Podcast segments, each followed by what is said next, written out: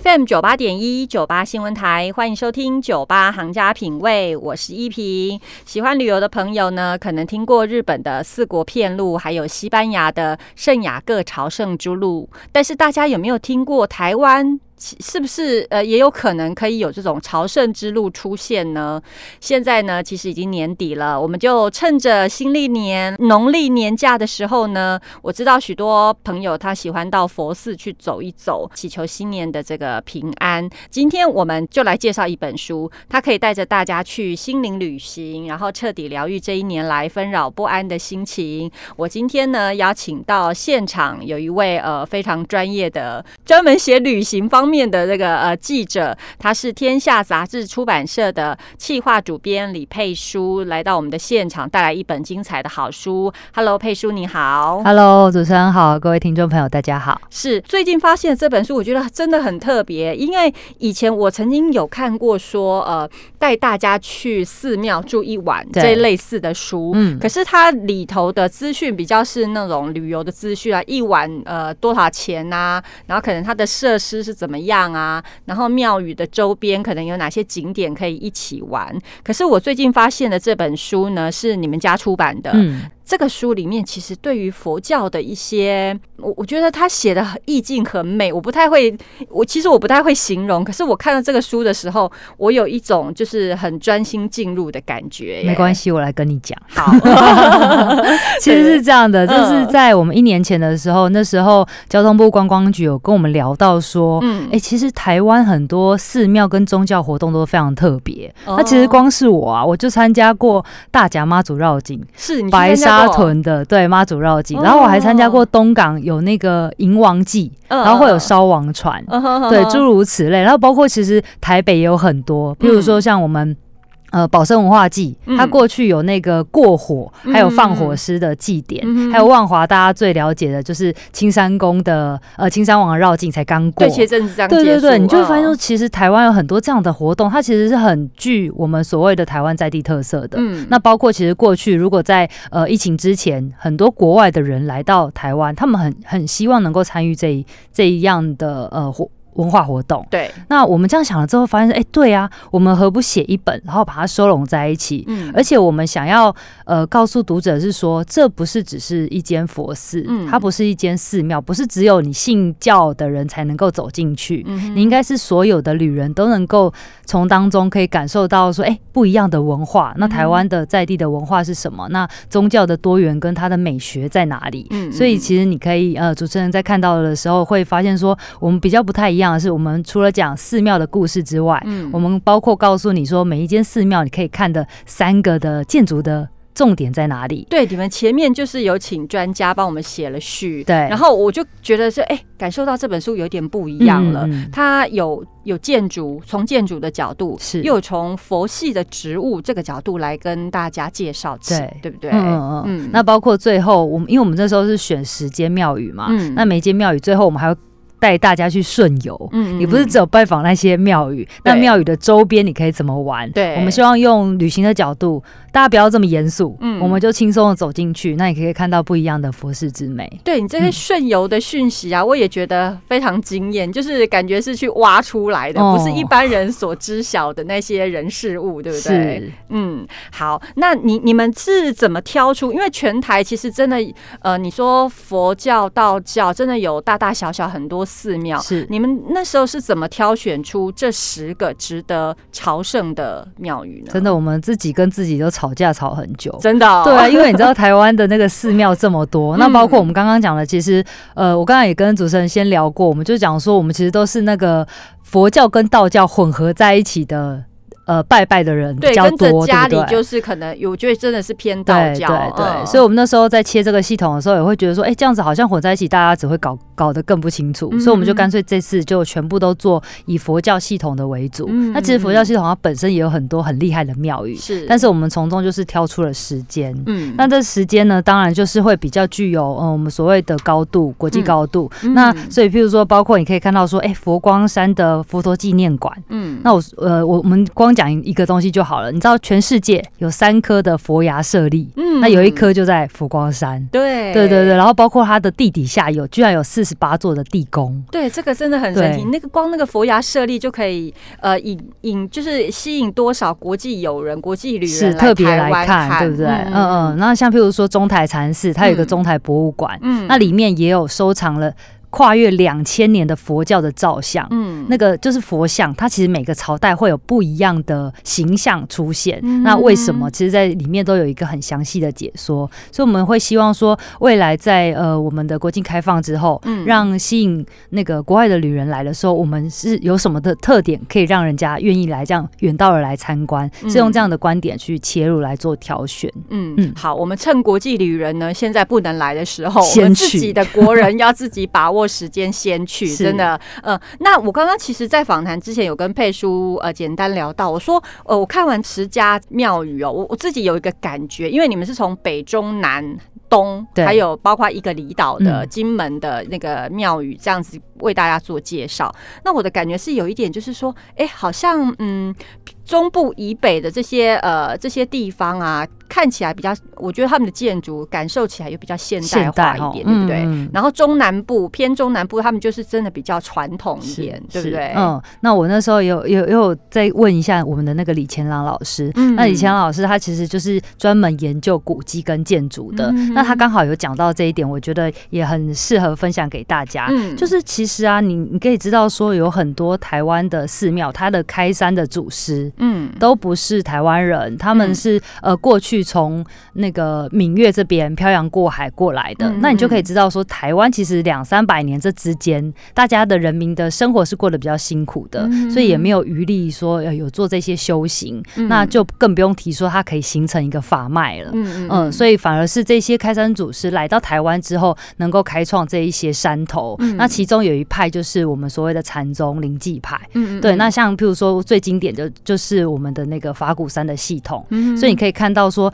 这些禅宗他们讲究的是内心，嗯，内心的呃一个坚强，或者是说他们的所谓的自觉，他们有所谓的就是直指人心，嗯，见性成佛，所以他们比较不注重的是外在，所以外在能够越低调越好，越减法越好，所以你觉得形成好像我们看到比较现代的语汇哦，很简约啊，然后清水模的那种感觉，你就可以大概知道说，哎，大概就是禅宗的系。系统，但是我觉得这也也可以形成台湾宗教的一个美感的多元，因为像其实你看到那个呃台北万华的龙山寺，对，它就是很典型我们一般看到的寺庙，那它就是在呃我们所谓的城镇的闹区当中，那过去就是由地方的士绅他们所筹建的，所以他们会希望说呃一个诚心嘛，嗯，希望给佛祖给神明最好的，所以他们会有很多的匠师的工艺都在上面，所以会有这样子两派，你。可以看到佛寺的系统，呃，大约啦，因为真的还要再切的话，会还会更细节。OK，嗯，好，那你刚刚提到李乾朗老师啊，我刚刚也在就是一开头跟大家说，这本书里面呢，其实都是从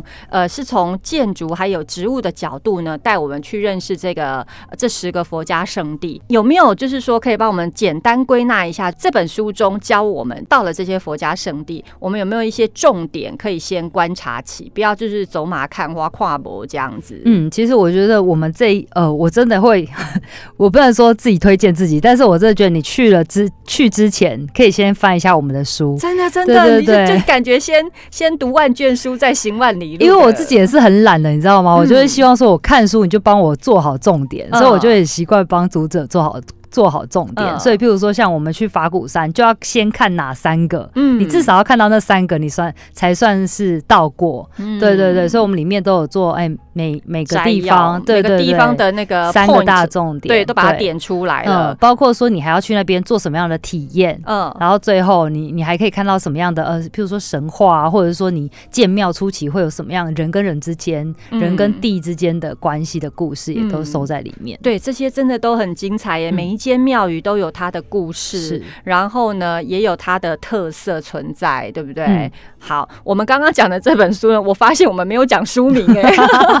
好了，我们现我现在告诉大家，这本书叫做《庙宇绝旅：走访台湾十条心灵朝圣路》，这是天下杂志出版的书。我其实呃呃，我我常常在节目偶尔会介绍书，可是我真的比较少介绍旅旅游的书。然后前一阵子我就觉得说，哦，好闷哦，就是这这一年来这样子，就是遭逢疫情，然后也没有办法出去玩，然后真的出去哪？里玩呢？到处都是人，嗯到底有没有什么地方是可以沉淀心灵的？然后就这样找找找找，哎，突然看到这本书，我就觉得哇塞，简直是一种 sign，真的有需求啊因为我们那时候要做的时候，其实是去年的年底，那时候都还没有开始。是啊，对对对，所以嗯这时候我觉得可以带给大家这样的一个平静的旅行，我觉得真的也蛮蛮开心的。嗯嗯，是的。好，这本书呢里头收录了十家这个呃佛教圣地，然后呢。由那个佩书他们的呃编辑部门呢，就是打架完之后挑出的十个精彩的地方。是我们呢这一段呢先休息一下，我下一段呢要花比较多的时间呢，请佩书来帮我们实际介绍几个我们值得推荐，应应该十家都很值得去啦。但是因为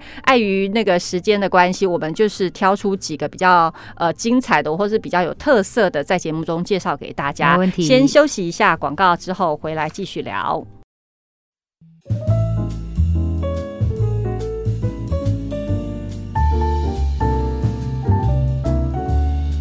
FM 九八点一九八新闻台，欢迎收听九八行家品味，我是依萍。今天我们在节目当中，由天下杂志出版社企划主编李佩书帮我们带来一本好书，带着大家呢年底了去呃台湾的北中南还有东部呢来一趟心灵旅行。这本书叫做《妙语绝旅：走访台湾十条心灵朝圣路》。Hello，佩书，嗨。对我们刚刚前面呢，大概纵观了这本书的一些特色。色，还有就是说，他跟其他介绍旅游啊、介绍一些呃寺庙的书不一样的地方。然后呢，这一段我要请佩叔实际的就挑几个地方来介绍给大家，好，没问题。嗯，好，我自己在做的。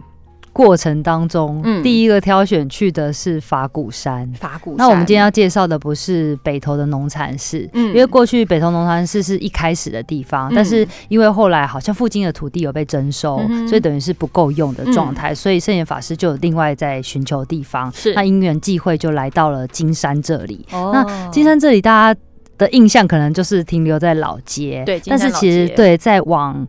呃，另外一边走的话，你就会发现说，哇，这里怎么这么的清幽？嗯，但是它又不是那么的富丽堂皇，就是跟我们一般想象的寺庙不一样。嗯，那大家远道而来，一定想要看到的就是那个池子，它在那个观音观音殿的前面，然后就在正前方就是海，然后有一个那个门，然后映照着那个呃，就是那个水面，就觉得哇，真是太美了。然后那时候我去的时候，我才发现说，哎，原来法鼓山那边有八条步道。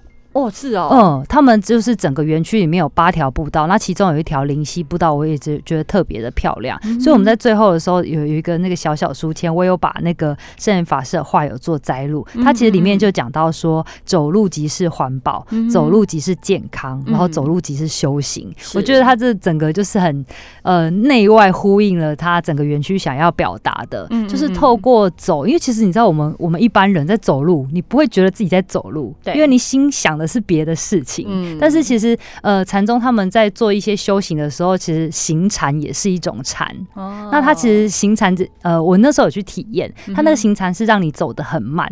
然后慢的时候是你的心要放在你的脚步上，嗯，然后你要去感受那个脚踏在地板的那个触觉，跟那个感受。那我觉得一开始我会觉得说，我为什么要做这件事情？后来你真的再去深深的思考的时候，你就发现说，哦，原来我就是在当下。嗯，但是大部分的人其实我们常常就是觉得是分开的，嗯，对，就是我们的肉体跟心里面在想的事情是分开的，就是要感受当下，对，就是感受当下这件事情。我觉得在呃呃。禅这方面，我觉得可以做很深的理解。对我曾经就是说，呃，曾听过那个陈情富大哥啊，就说其实像禅啊，你修禅，我们就是吃饭啊、睡觉啊，或是走路啊，你都要在，你就都要有觉知啦，不要吃饭在想别的事，没错。然后睡觉呢，也在想别的事，你就是就是真的感受当下，对。你才能够就是活得健康，然后心心也才能够静下来。的确，嗯，那其实呃，我这边还可以推荐大家一个活动，因为刚刚主持人有说，我们过年的时候都会想要去寺庙走走。对，那其实，在那个呃法鼓山有一一个一座钟叫法华钟，很大很对很大，然后它上面大概刻了七万多字的法华经在上面，然后每到了过年的时候，它就会有一个撞钟祈福的仪式，那它就会敲钟敲一百零八下，那一零八其实在佛教的呃讲讲法里面，就是我们有人有一一百零八个烦恼。哦，对，所以它其实就是一个祈祈福的仪式，然后可以祝愿大家就是烦恼可以消除，然后整个世世界都能够平安，嗯嗯，所以大家呢也可以在是农历年还是新历年？农历年，农历年的时候会有法华中的这个祝福，对不对？是。OK，大家可以选择安排一下，就是去那边沉淀一下心灵。那金山这个地方，你们顺游是介绍大家去哪里？我们介绍大家在那个呃黄港渔港的旁边呐，大家一般就是经过，对不对？是在法鼓山下，是？哦，对对，在另外一边，但是开车真的很近啦。嗯嗯嗯。对，那我们就是开到那个黄港渔港旁边，然后走一个小路上去。最近那边很热闹，有很多的小小的餐厅。那其中我们介绍了这个宽哥的餐厅。宽哥其实他过去我是在金瓜石认识他的，哦，他那时候有一个食不厌的食堂。对，那因为就是做的大家都很喜欢他的料理。嗯那譬如说一夜干啊，五鱼的一夜干啊，或者是说他用面包，然后上面有一些那个番茄跟 cheese 做，就是很单纯的食物，但是因为单纯所以就很好吃。那他现在就是来到了黄冈这个地方，跟在地的妈妈一起做一些料理，然后有一些呃甚至是披萨。那那个披萨也是他的客人，嗯，自己很喜欢做。就后来他就呃那个客人是美国人哦，然后他是哦，对对对，就来到黄冈这个地方，金山这个地方，就跟他一起做这间餐厅。所以包括了黄冈食不厌跟贪心咖啡馆都在这边，所以很欢迎大家去法鼓山走完之后呢，可以绕到黄冈这边去吃一顿饭。对，大家不要再只会去金山老街了，好不好？OK，好。那我们刚刚介绍的呢是金山的法鼓山，是。那接下来佩叔要就是带着我们就顺着这个法鼓山的脉络，要关介绍他的关系企业。对对对，我们刚才讲说这是法鼓山的系统之一。对对对。另外一个就是在大溪的灾民寺。嗯。那其实我我也是在做这一。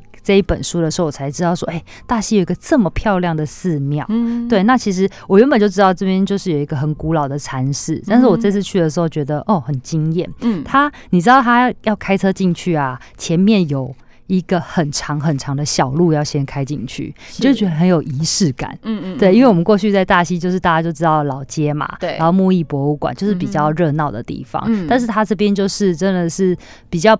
让你觉得说哦，你要进入一个很安静的所在了，然后进入到这个寺庙的时候，一开始你看到的是一个三合院，嗯，那个三合院其实就有点像是我们以前阿妈家那种感觉，就是闽南式的那种，对对对，就是民居，但是当当然里面就是一个那个佛佛寺这样子。那其实我们后来才发现说，哦，原来过去在明朝的时候有一个风行，就是在在家佛教。嗯，就是比如说家里面可能比较稍有余裕的人家，他会盖佛堂，然后自己就在家里面修行拜佛。对对对，那这个佛寺就是这样，呃，这个三合院就这样被留了下来。是，对，那所以他现在也是三级古迹。嗯，那那时候圣严法师看到的时候，他就觉得说，那就要以这个为主。嗯，但是因为这个呃三合院很小啊，怎么办？他还是必须要有足够的空间做一些呃禅禅修的活动。对，因为毕竟只是一个大户人家他自己的佛对拜拜的空间而已，所以他在。后面的一片空地就是盖了这个禅堂，那这个禅堂就是我们所谓现在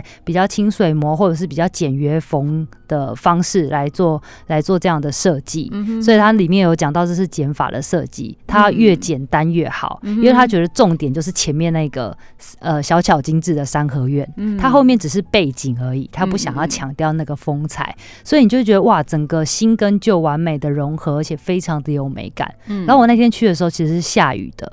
然后你你就想说，哎，一般人会觉得像，譬如说像现在下雨，很厌世，对对对。可是 没想到那边有另外一个美美，哎，真的吗？对对对，就是有一点那种云雾缭绕，然后很仙境的感觉，就会感当下感觉说，幸好下雨，我才可以看得到。对对，真的会有这个心情。然后那个水从上面这样子屋顶这样子滑落，然后它有一点类似像我们那个日本不是会看到很像钟形的一串钟这样，它其实是那个落水口，然后水就这样子跟着这样一直下来，就是哇，好漂亮哦，是，嗯，很值得去看看。嗯，我看到了这个建筑呢，其实有得过奖，对不对？二零一二年的台湾建筑奖的首奖。嗯嗯，所以呢，其实大家都不要小小看这些佛家圣地哦，他们在修建或是说在就是新建的时候呢，其实都有他们的一套一套想法，是对，然后希望大家进入这个佛堂、佛寺，或者说就是佛家圣地的时候呢，你就可以进入一个修法的一个境界。嗯，因为常常我们就是想说，我们常常去国外，去日本看那个呃，就是寺庙、寺院，然后去欧洲看很厉害的教堂。嗯，那其实我们都不知道说，哎，我们的朝圣地就在身边，而且就是离我们很近。对，嗯，好，那接下来我要再请佩叔再帮我们介介绍其他的。地点好啊，我特别想要来介绍一下那个新北贡寮有个灵鹫山哦。好，对，为什么我会介绍这个呢？也是因为我做完这本书之后，我们有刚刚有提到里面每每一间呃寺庙，我们都会提到所谓的体验。嗯，那每一个体验可能不太一样。嗯，那里面我就看到了这个。灵鹫山有一个呃禅行呃禅修的体验，嗯，然后因为你知道我们一般所谓的打禅期就是七天，对，对一般人来讲真的是觉得压力太大了，没有办法，对啊，就是我们这种就是平时在都市纷扰之下，是。一下子要进入禅期的这个状态，对，就是太遥远了，嗯嗯，对，而且我们一般人也没办法请假请那么多天，是。对，所以他刚好就有一个乐活二日禅，哦呃两天两天有没有？觉得很好入门？好好对。所以我就去参加了。哦，你有参加？对对对，我想说来，可不来可以分享这段给跟大家说。好的。呃，你知道那时候就呃先报名嘛，报名完之后，呃，我那天去的时候，他其实就是坐车到那个车站，火车站，嗯，然后他就有接驳车载你上去，因为那条路有点陡。嗯。那上去之后，他就先没收你的手机。哦。是不是交出来？对，我其实是觉得这是一个很棒的事情。嗯。因为我们有时候就是被逼迫，一定就是连假日都要处理公事的人。对。就是有一个借口说你可以让我安静一下那种感觉，对，所以我那天那两天是不讲话，也不用手机的，然后每个人都是穿上一套很简单的禅服，然后跟着。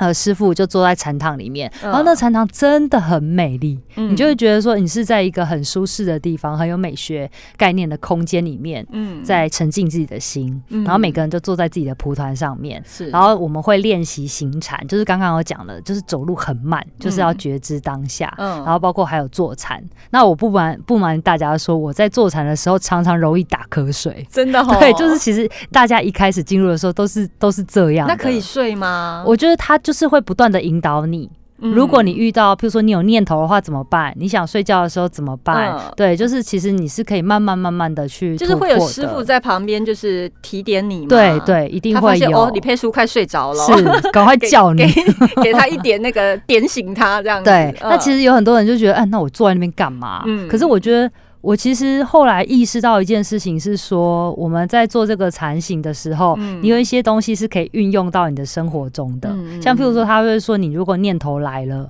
你就让它过去，嗯，你不要去执着，你不要再继续往下想，然后你也不要怪自己说，为什么你又有念头，你为什么就是不能够很放放松放空的去打坐，都不要有，就是。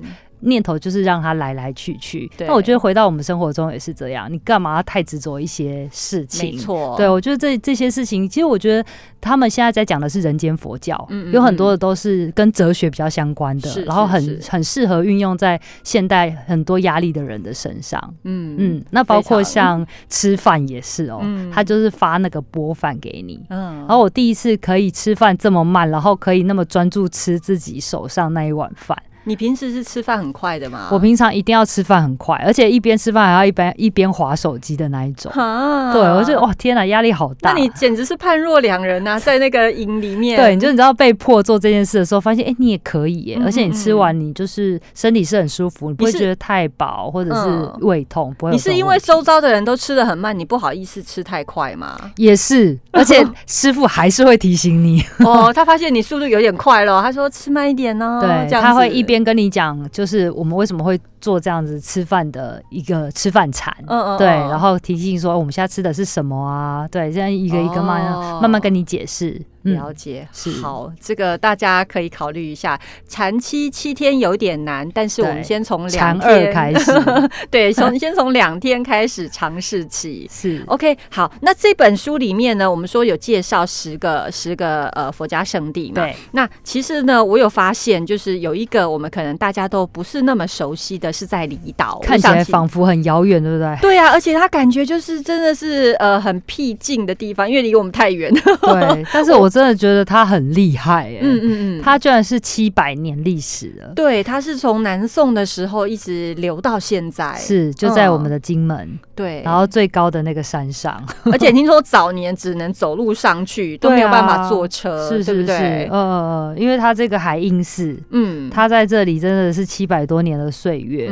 那其实你现在看到的好像没有那么老啊？为什么？它其实因为你知道时间太久了，历经沧桑了，而且过去金门还是。战地，对，它真的是曾经被有被有受伤过。是，那尤其是清朝到中间这段时间，是完全没有任何重修的记载的，可能就是连去记录的人都没有。对，那所以所以你现在看到的样子，也是后来陆续在整建之后的。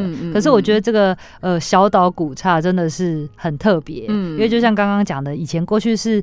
骑驴子到那边，然后再慢慢走上去。嗯，现在其实也是，而且其实呃，现在最热闹的是天公生那一天。嗯，他们都会相约天公生那一天一起去拜拜。嗯，然后我们就问为什么，就是为什么会约这个时间？为什么不是哪一天这样子？对，他们就说因为。金门的人就这么少啊，那每一间庙都要有人拜怎么办？所以大家故意一些，譬如说法会啊或活动的时间都会错开，就是庙跟庙彼此之间有讲好，大家离岛的人少，不要互相抢。我觉得超有人情味的。对，就是这一天去 A 家，然后明天去 B 家这样子，这样子才会老嘞。对，没错。对，好，这个呃海印寺啊，我觉得呃很棒的一点，我就觉得他说呃就有一个你你们访问一个当地的那个文史学家，他是说。它是一种儒雅的风格，走一种边陲风。对，没错。对，就是因为它的地理地理位置，那种海角天涯的地方，有一个这么老的寺庙一直矗立在那边，然后好像看着这个地方很久，嗯嗯，然后经历过这样的沧桑，我觉得它包容了一些岁月的故事在里面。是，佩叔太会讲了，谢谢你。好，我们今天在节目当中介绍的这个这本书呢，是《妙语绝旅：走访台湾十条心灵朝圣路》，是天下杂志。出版社出版的，我真的非常推荐大家去找来看。然后真的去，你不管去到北中南哪个县市，找机会就是安排一个佛寺去去参观一下，真的会让你的心。我光看这本书，说实话，我的心灵就沉淀下来了。对，对我我其实真的非常期待，我可以就是说呃安排一一个地方，然后真的是实际的用自己的那个呃肉眼去观察。欢迎大家，就是每每一个月都安排一个寺庙去走走。嗯，对，趁国际的那个旅人还没有来之前，赶快先去吧。今天非常谢谢佩叔在节目现场，谢谢，拜拜。